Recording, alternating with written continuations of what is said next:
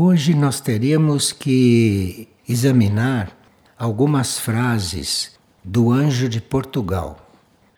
Vocês sabem que hum, os anjos, como evolução paralela e como guardiães do planeta, eles têm uma hierarquia. E lá na sua hierarquia existe um grau de anjo que é destinado para guardar uma nação. E o anjo de Portugal é um desses. Existem estados que os anjos vivem normalmente, de modo ininterrupto, porque os anjos são muito diferentes de nós, inclusive porque eles não têm livre-arbítrio. E os anjos têm consciência da lei e vivem aquela lei. Então, normalmente, eles vivem um estado sem interrompê-lo. Eles são estáveis, muito diferentes de nós, portanto. E o anjo da nação portuguesa passa-nos alguns pontos importantes para que a gente realize agora. Algum desses pontos nós já conhecemos, mas talvez, se ele está nos lembrando, é porque nós devemos recordá-los melhor. E aí depois vemos por que o anjo da nação portuguesa resolveu falar conosco. Claro que essas duas nações têm um passado com coligações, de forma que isso é uma espécie de explicação. Como nós não cultivamos muito esses estados, normalmente não percebemos a presença dos anjos perto de nós ou entre nós, porque nós não cultivamos esses mesmos estados. Então é muito útil a gente se lembrar destas coisas, porque pode nos levar, a um certo momento, a perceber alguma presença quando as nossas sintonias acontecerem. A primeira coisa que a gente anotou, dita pelo anjo de Portugal, foi que a nossa proteção deveria ser feita pela oração. Então ele está dizendo, em outras palavras, que nós pedimos muita proteção, mas que não oramos o suficiente. Porque se nós orássemos o suficiente, nos sentiríamos mais protegidos. Ele disse que a proteção está ligada à prática da oração.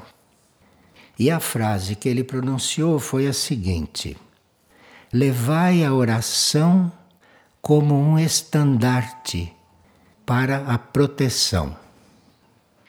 E a segunda coisa que ele nos lembrou além de levarmos a oração como proteção, é ide descalços pelo mundo, para que o mundo não os reconheça. Veja que isto é verdadeiro e como esta forma de ser dos anjos é diferente da nossa. Se eles nos dizem, ide descalços pelo mundo, para que o mundo não os reconheça, eles estão dizendo que eles usam alguma maneira de ser que o mundo não os reconhece também, não é? E eles veem uma proteção muito grande em a gente não ser reconhecido. São muito diferentes de nós. E, e de descalços, o que será que eles querem dizer com isso, não? Para nós, no nosso entendimento, descalços seria a gente estar indefeso, a gente não estar em guarda contra nada. Andar descalço quer dizer andar com simplicidade, andar sem, sem muitas defesas. E eles acham que a gente estar desamparado é uma grande coisa. Veja como são diferentes de nós, hein? Então, nós queremos amparo, queremos segurança, queremos tantas coisas, e eles só se sentem assim realmente seguros e amparados, descalços e sem que ninguém os reconheça. Pois ele diz: tende sempre o coração aberto para serem receptivos a tudo. Bem, nós temos um sentido de seleção feito pela mente, não? E eles não têm mente, eles não sabem o que é isso e não têm corpo mental e eles conhecem é, outra percepção, conhecem outra forma de comunicação, que ele aqui está chamando de coração, porque ele acha que é o coração aberto que nos deixa receptivos a tudo, a tudo. Veja que não há mesmo autodefesa, não entre eles. Então há tudo. E deve acontecer que, sendo receptivos a tudo, no mundo deles, no nível deles, estejam completamente seguros, mas sempre com o coração aberto. Depois ele diz: Olhai para o horizonte para que as penumbras não os confundam. Então eles têm consciência, eles sabem, não? Que o planeta está em penumbra, que o planeta está no escuro. E, e ele acha que, estando na penumbra, para a gente não ser confundido, deve olhar para o horizonte. O horizonte para ele quer dizer além da penumbra, não? Você vê a penumbra, mas olha para o horizonte, olha mais para lá. E assim, ele diz que a penumbra não nos confunde. Os anjos, por aquilo que a gente sabe, eles estão sempre no lugar onde devem estar. Nunca um anjo está fora de lugar. E como é que ele está sempre onde tem que estar, fazendo sempre o que tem que fazer, isto para nós é um mistério. Ele diz que é preciso olhar para o horizonte. Então eles têm alguma coisa na visão deles que não os deixa jamais na penumbra, na obscuridade. Bem, aqui se está falando com um anjo normal, não é? Não se está falando com um anjo desses que, que participaram da rebelião. Estamos falando com um anjo desses nossos. Depois ele diz: pronunciai somente proclamações de amor e de unidade. Amor e unidade. Aqui subentende-se que a gente tem que ter um certo controle da palavra, né? Que a gente tem que ter um certo sentido de união com o próximo, porque cada palavra que desune e cada proclamação que se faça que não seja de amor, que não seja de união, ele acha que isto tira de um equilíbrio. E ele disse que a gente devia estar sempre olhando para o céu mesmo durante a perturbação. Perturbação é um termo que ele já pode estar usando para nos preparar, não? Para a situação planetária que se aproxima. E aí, mesmo na perturbação, nós devemos estar atentos ao alto, não é? Sempre olhando para o céu. E aqui, no certo sentido, ele já disse também antes para a gente olhar para o horizonte, não? Olhar para o horizonte normalmente. Agora, durante a perturbação, não é bem olhar para o horizonte, é olhando para o alto. Então, aqui é um outro ponto de vista. E aqui ele avisa que nós teremos que transmitir os nossos exemplos com simplicidade e com verdade. Então, o anjo não finge, não é? O anjo é simples e verdadeiro. E ele transmite isto para nós. Ele diz que nós devemos dar o exemplo, não diz para nós ficarmos falando, ele diz para nós darmos o exemplo com simplicidade e com verdade. Agora aqui ele entra por um outro terreno e diz: Sabei que formais parte de um projeto que só se revelará depois deste mundo. Então, eles conhecem o projeto para nós, porque cada raça tem um projeto. Então, assim como a humanidade tem um projeto, o reino angélico tem um projeto, e ele diz que nós fazemos parte de um projeto, projeto humano, não é? Mas enquanto eles poderão conhecer o projeto deles e até o nosso, eles dizem que nós não conhecemos o nosso projeto. Então talvez seja por isso que esta evolução foi encarregada de nos guiar, porque nós não conhecemos o projeto para nós.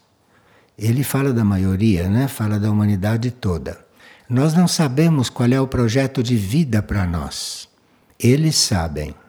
Então, ele disse que nós, como raça, só vamos conhecer o projeto para nós depois deste mundo. Aqui não fica muito claro se é numa outra fase da Terra ou se é quando nós estivermos em um outro mundo, estivermos em uma outra dimensão. Mas a verdade é que a gente vive um pouco no escuro, como sabemos, não? Não sabemos qual é o projeto de Deus para nós muito claramente. E que isso para nós só será revelado depois deste mundo. Por que será que nós não podemos conhecer o projeto de Deus para nós, não claramente? Por que será?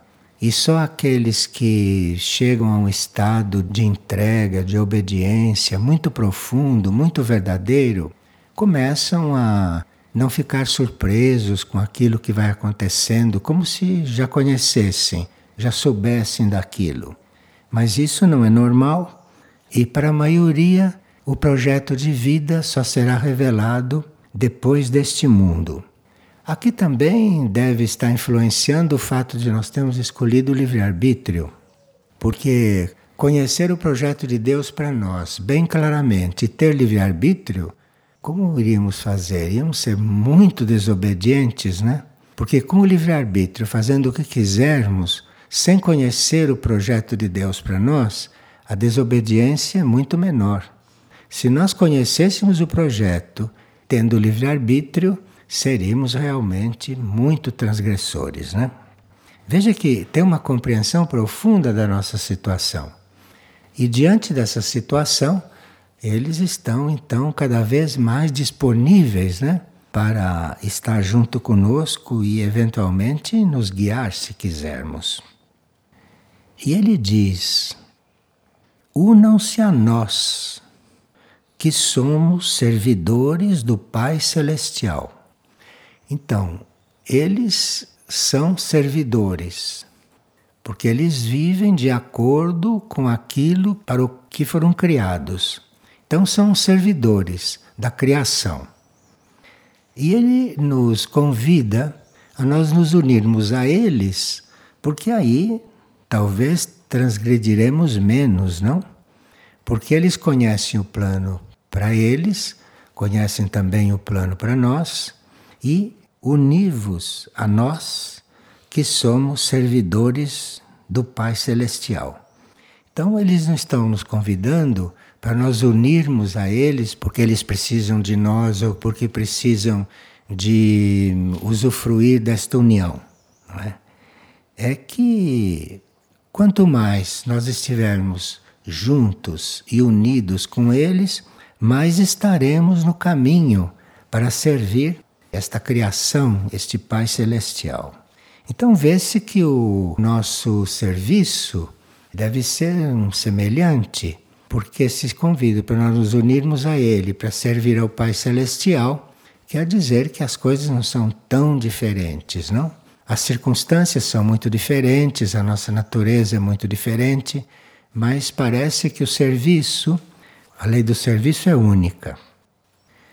Agora ele diz: o juízo será a marca para estes tempos, o juízo. Isto pelo qual já estamos passando, não? Essa seleção na espécie humana. Então, o juízo será a marca para estes tempos. Porém, o mais importante é a doação de si. Isto é, o juízo é a coisa mais importante que está acontecendo conosco. É muito importante isso. Nós não fazemos ideia da importância disso, porque estamos realmente sendo reconhecidos por aquilo que somos. E é por aquilo que somos que seremos encaminhados.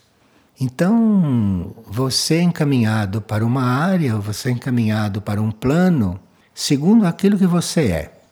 E neste momento, isto é o que está acontecendo. Mas ele diz que o mais importante nesses momentos não é nós sabermos tantas coisas. Sabermos, por exemplo, como estamos sendo considerados, para onde vamos. Ele diz que isto não é o mais importante. O mais importante é nesses momentos de juízo nós estarmos doados. Isto que é importante.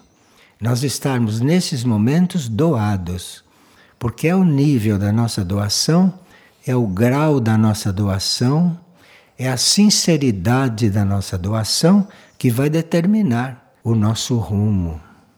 Aqui isso está um pouco oculto, mas é bastante claro, não num certo sentido.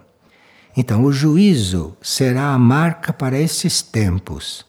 Porém, o mais importante é a doação de si é nós estarmos completamente entregues, porque aí não estaremos fazendo resistência nenhuma para que sejamos enviados ou impulsionados para o rumo que nos diz respeito. Pois ele diz: agradem a Deus no silêncio, por aqueles que não o fazem. Quer dizer, a maioria nem pensa em Deus e a maioria nem pensa em seguir a vontade maior. Mas nós teríamos que fazer isto em silêncio e também fazer por aqueles que não o fazem. Aqui vê a natureza de doação dos anjos, não? Como se doam. De forma que por aqui se pode entender, até certo ponto, que eles estando ao nosso lado, estando conosco, muitas coisas eles devem estar fazendo por nós, porque vem que nós não fazemos. De forma que nós não temos a consciência do quanto somos ajudados. Para dizer, agradem a Deus no silêncio por aqueles que não o fazem, isto é uma coisa que eles devem fazer por nós. Eles devem fazer por nós, devem estar fazendo por nós. Agora, eles concluem essa pequena lista de pensamentos dizendo: Vivam do fogo infinito, para que ele os transforme. Então, um anjo nunca pede para nós nos transformarmos porque ele sabe muito bem certas coisas que nós não sabemos, então nos poderia pedir isto. Mas ele sabe que nós podemos viver no nosso interior algo que ele chama de fogo, fogo do infinito. Esta chama, não que eles sabem que nós temos dentro, esta chama é um fogo, é um calor, é uma vida, não? A vida infinita. E isto é o que nos transforma. Eles nos ajudam, mas o que nos transforma é o fogo do infinito.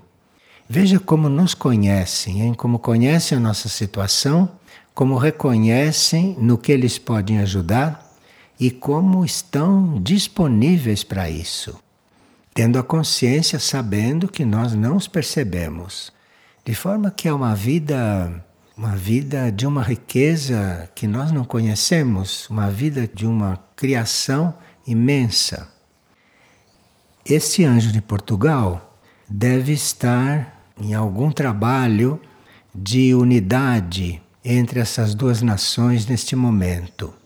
E quem sabe se vamos um dia né, ter algum movimento ou alguma palavra do anjo do Brasil, vamos ver.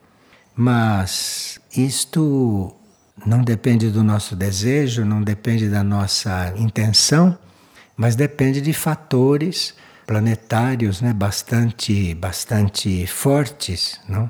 E se ele está, num certo sentido, substituindo o anjo que poderia estar falando conosco, algum motivo planetário, algum motivo internacional deve haver para isso. Agora, Maria, com a alcunha de Rainha da Paz, no dia 30 de agosto, nos disse algumas coisas. E a uma certa altura, ela sugeriu que nós teríamos que compreender melhor isso que nós chamamos de comunhão. Que nós teríamos que compreender melhor isto para eventualmente realizá-la de uma forma mais verdadeira e realizá-la de uma forma que nos tire né, dessa nossa situação de profunda necessidade né, de um contato. Mas ela, só uma certa altura que entra neste ponto, e ela vai nos preparando para isso com alguns pensamentos.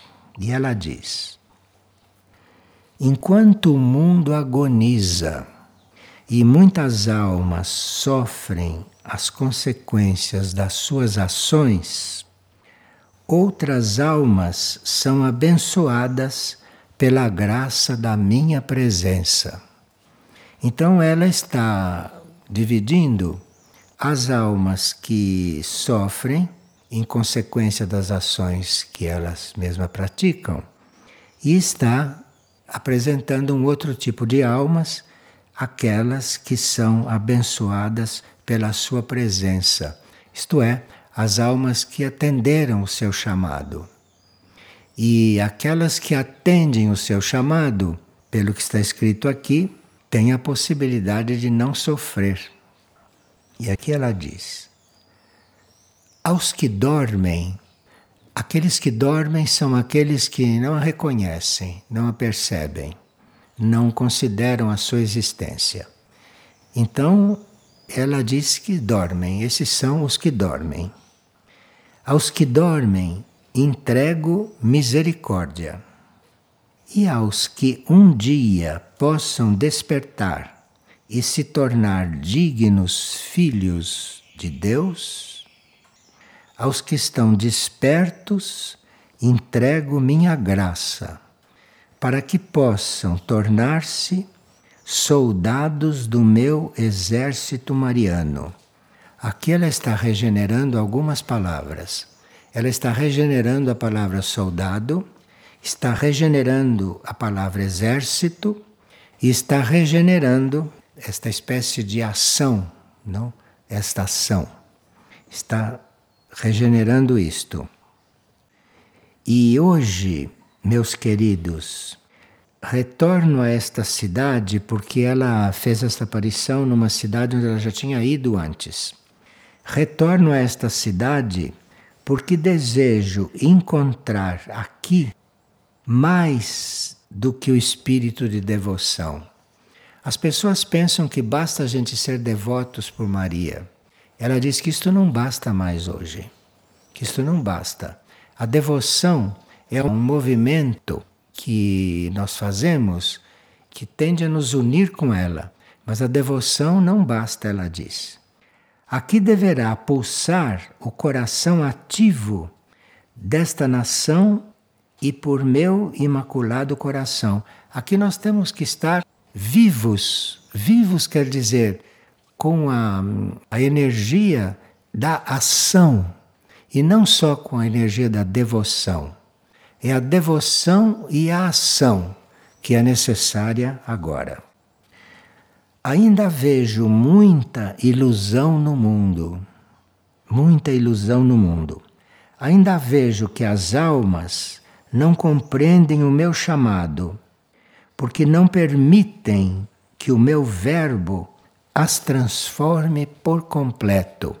Veja, as palavras que ela emite, essas palavras não são palavras comuns. Atrás dessas palavras está aquilo que se chama o verbo. O verbo é uma coisa que está atrás das palavras, mas pode também não estar. As nossas palavras podem não ter valor nenhum porque não tem o verbo atrás. Este verbo é a energia da fonte, a energia da fonte interna. E nas palavras dela existe o verbo. Então, quando ela diz uma palavra, não tem o mesmo valor das nossas, porque na nossa palavra nem sempre tem o verbo atrás. As dela sempre tem. Essas palavras com o verbo, essas palavras não são só palavras esclarecedoras, não são só palavras de instrução. Ao mesmo tempo que esclarecem e instruem, com o verbo atrás, elas são transformadoras. Elas transformam, de forma que a nossa atitude diante dela e diante do que ela diz é muito importante para que haja um efeito ou para que haja um efeito menor. Porque uma coisa é você entender o que ela está expressando, e outra coisa é você estar sendo transformado pelo verbo que está ali. Até este momento, ela diz: Vim construindo a união de seus corações com o meu para conduzi-los ao coração de meu filho. Mas agora é momento de que esta graça que recebem de estar comigo não seja apenas um motivo de alívio de suas angústias e temores, porque o mundo necessita de seres despertos, de soldados dispostos a entregar tudo por amor a Deus e pela salvação das almas. Isto é, isto é um chamado diferente daqueles que ela fez até agora. Isto é um chamado não para você ser devoto dela ou para você melhorar a si próprio somente. Chamado dela hoje não é só isso. O chamado dela é para a gente despertar como soldado, é para a gente despertar como um firme, como um exato, não? como um fiel instrumento para que algo maior aconteça através da nossa ação e através da nossa colaboração. E isto, hoje em dia, é a salvação das almas. Porque, como estamos num momento de juízo, a coisa mais importante, segundo ela, que existe hoje e a coisa mais importante da qual nós podemos participar é da salvação das almas. Porque uma alma perdida é uma alma perdida, não se sabe o que é isto.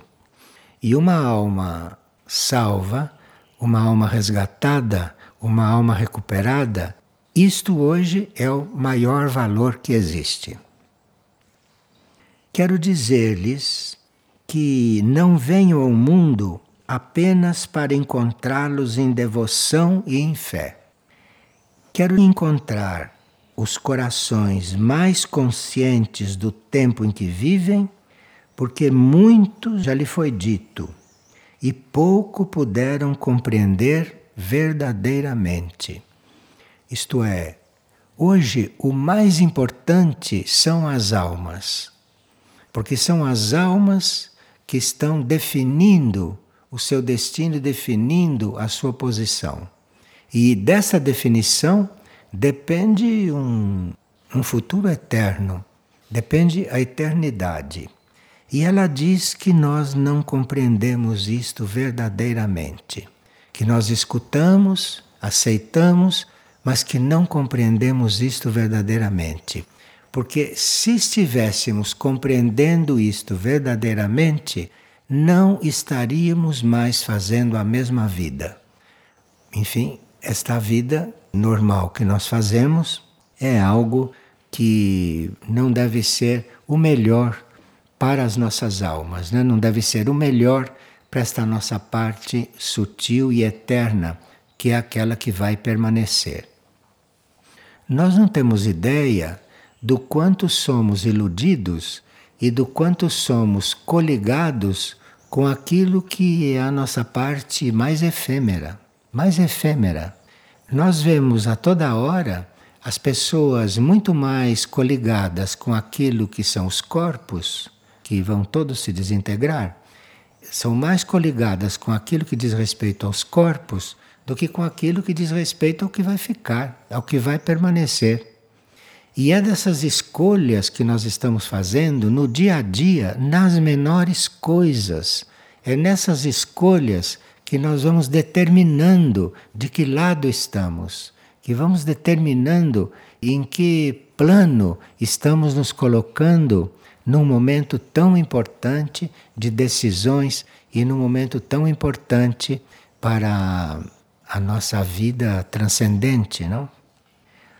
Aqueles que me escutaram não acreditaram verdadeiramente nas minhas palavras, porque se assim fosse, suas vidas já seriam outras.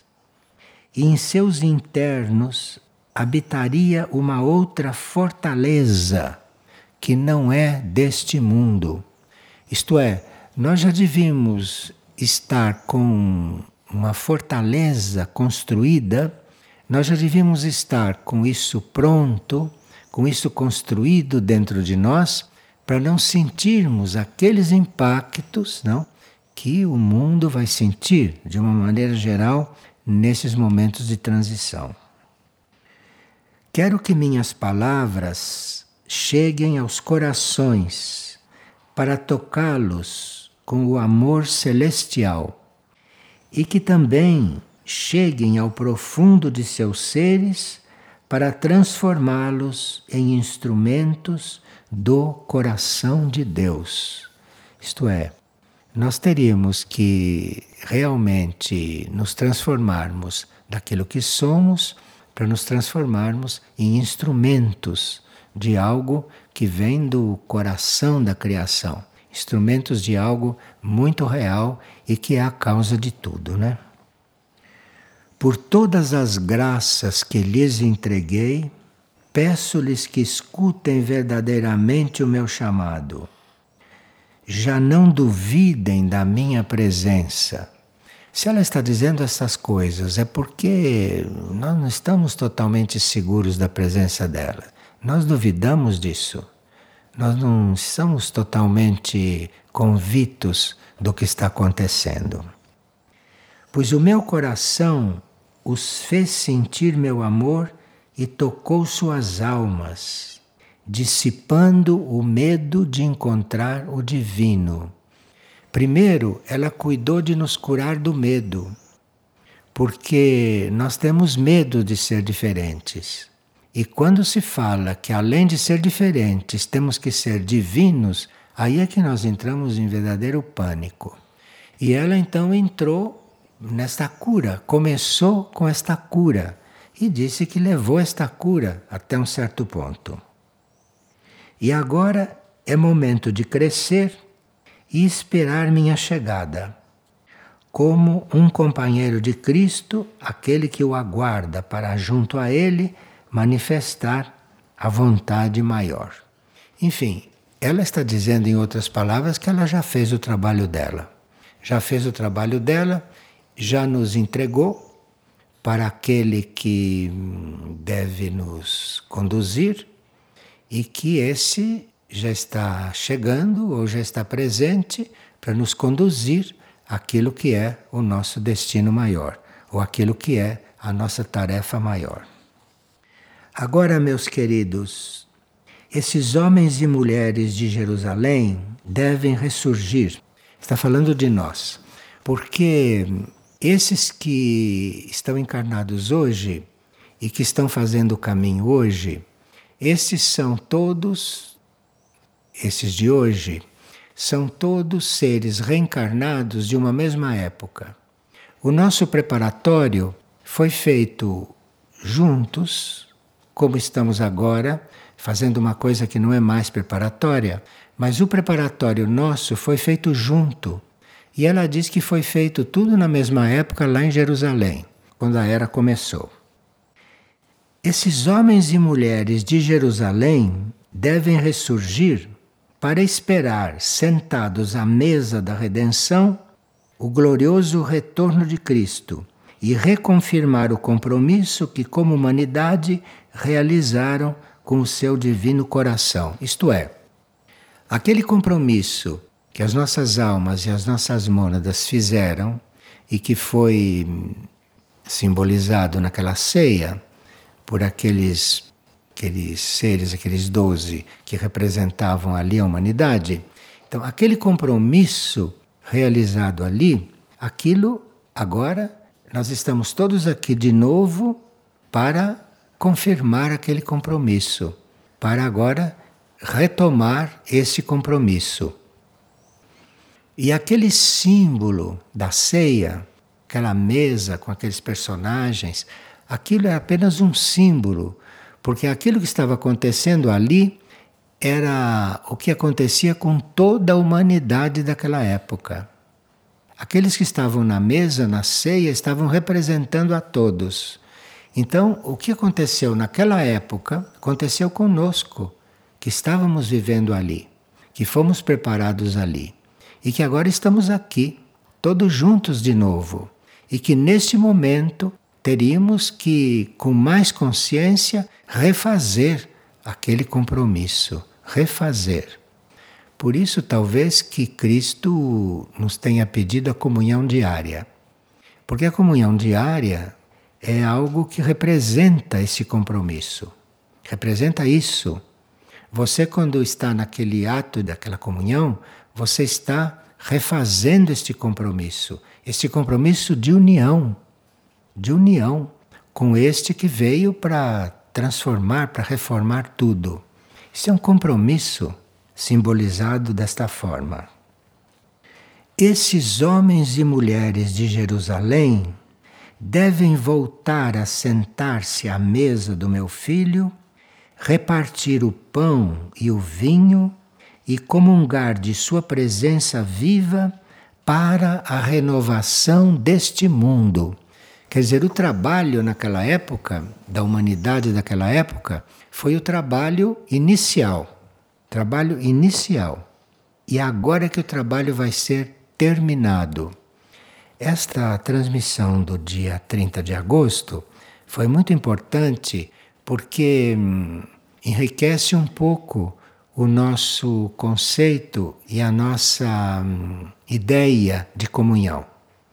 Então, isto aqui é a segunda parte, é o término daquele compromisso que foi feito naquela época.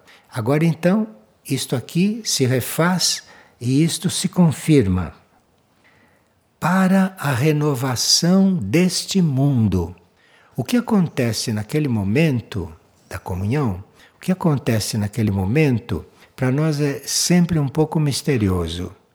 E por mais que os místicos, por mais que os mais experientes tenham dito que acontecia com eles, isto para nós é um pouco distante, embora esteja aí para ser experimentado, né? Isso não está aí para continuar distante, isso está aí para ser experimentado. Então, naquela época, começou-se um processo de redenção do mundo e da humanidade, e agora este processo está terminando, este processo está se concluindo para que possa o mundo ser renovado. Então, cada um de nós é uma peça neste processo. Cada um de nós é uma peça. Agora, claro que esse cada um de nós, não sei se são muitos, mas cada um de nós seria, em potencial, uma peça para que este mundo estivesse sendo renovado. Agora, o mundo só vai se renovar é quando esta união de cada um de nós com aquilo que é maior se der. Porque senão, como renovar o mundo? De que jeito? Nós é que temos que estar muito unidos com aquilo que é maior e todos unidos com aquilo que é maior, este mundo vai ser diferente. Então, esta renovação do mundo não vai cair do céu. Esta renovação do mundo é feita pela nossa transformação, pela nossa transformação. E é muito bom que este grupo que tem seguido esse cerimonial com bastante fidelidade vá se aprofundando nesse cerimonial, vá cada vez mais reconhecendo o que realmente está para acontecer com o mundo, conosco, através desse cerimonial que vai a cada dia se aperfeiçoando. Cada dia, quer dizer, a cada momento, não é que ele é feito. E para que a gente tenha a oportunidade de ir se aperfeiçoando nessa união, de se aperfeiçoando nessa comunhão, então nós temos a possibilidade de fazê-la diariamente, porque os nossos corpos são um pouquinho difíceis, né, de se adaptar a um ritmo diferente daqueles materiais nos quais vivem. Hoje lhes digo que em um outro tempo houve aqueles que entregaram tudo a Deus por amor ao seu filho. E após 2014 anos, esse amor deve haver amadurecido para que, diante das provas destes tempos, esses homens e mulheres vençam o temor de perder o mundo e de perder-se a si próprio, para viverem em Cristo e por Cristo eternamente, proclamando seu retorno, seu ressurgimento em glória e divindade. Porque isto não são palavras, isto são estados, são estados de consciência. E para que haja um mundo divinizado, é preciso que uma consciência que já está crística, que já se divinizou, retorne, retorne, faça isso de novo, mas faça isso de novo com uma outra proporção, com uma outra intensidade, para que o mundo possa realmente se renovar. Então, isto vai por etapas, então, isto vai uma época atrás da outra. E, muito interessante, é este dado de que neste caso nós somos os mesmos, somos os mesmos daquela época, que já começamos esse trabalho e que agora cabe a nós realizar esse segundo passo em nome de todos. Aos que me escutam, eu agradeço. E aos que tornarão minhas palavras vivas, eu convoco a caminhar ao meu lado. Isto é, aqueles que escutam, ela agradece. Agora, aqueles que tornarão minhas palavras vivas, estes eu convoco a caminhar ao meu lado. De forma que nós estamos vivendo um momento muito importante de oferta clara e definitiva. Não é possível coisa mais clara. De forma que nós não, não temos que temer escuridão, não temos que temer não saber das coisas. Nós temos que caminhar ao lado daquilo que está nos convidando, daquilo que está nos chamando. É só seguir, é só seguir e nada mais. É só seguir e nada mais de forma que esses problemas de compreensão, esses problemas de resistência, esses problemas materiais de, de átomos enferrujados, tudo isso que nós conhecemos, isto tudo é para não estar na nossa consciência como prioridade, mas a prioridade é caminhar junto com isso que está manifestando para nós toda esta toda esta lei, porque isto não passa de lei do amor, não é? Lei do amor aplicada na nossa situação e aplicada na situação deste planeta, por uma consciência que é muito maior do que a consciência deste planeta e que está nos convidando para caminhar com ela, segui-la simplesmente. Não precisamos saber caminhar, basta segui-la e tudo será feito. De forma que é uma oportunidade nunca vista nunca vista, porque nunca se viu isso, pelo menos não está registrado em nenhum lugar que isto tenha acontecido antes. E isso tudo está muito unido com esse trabalho da hierarquia angélica, com esse trabalho desta vida angélica que percorre conosco este caminho universal e cósmico. Muito bem. Obrigado.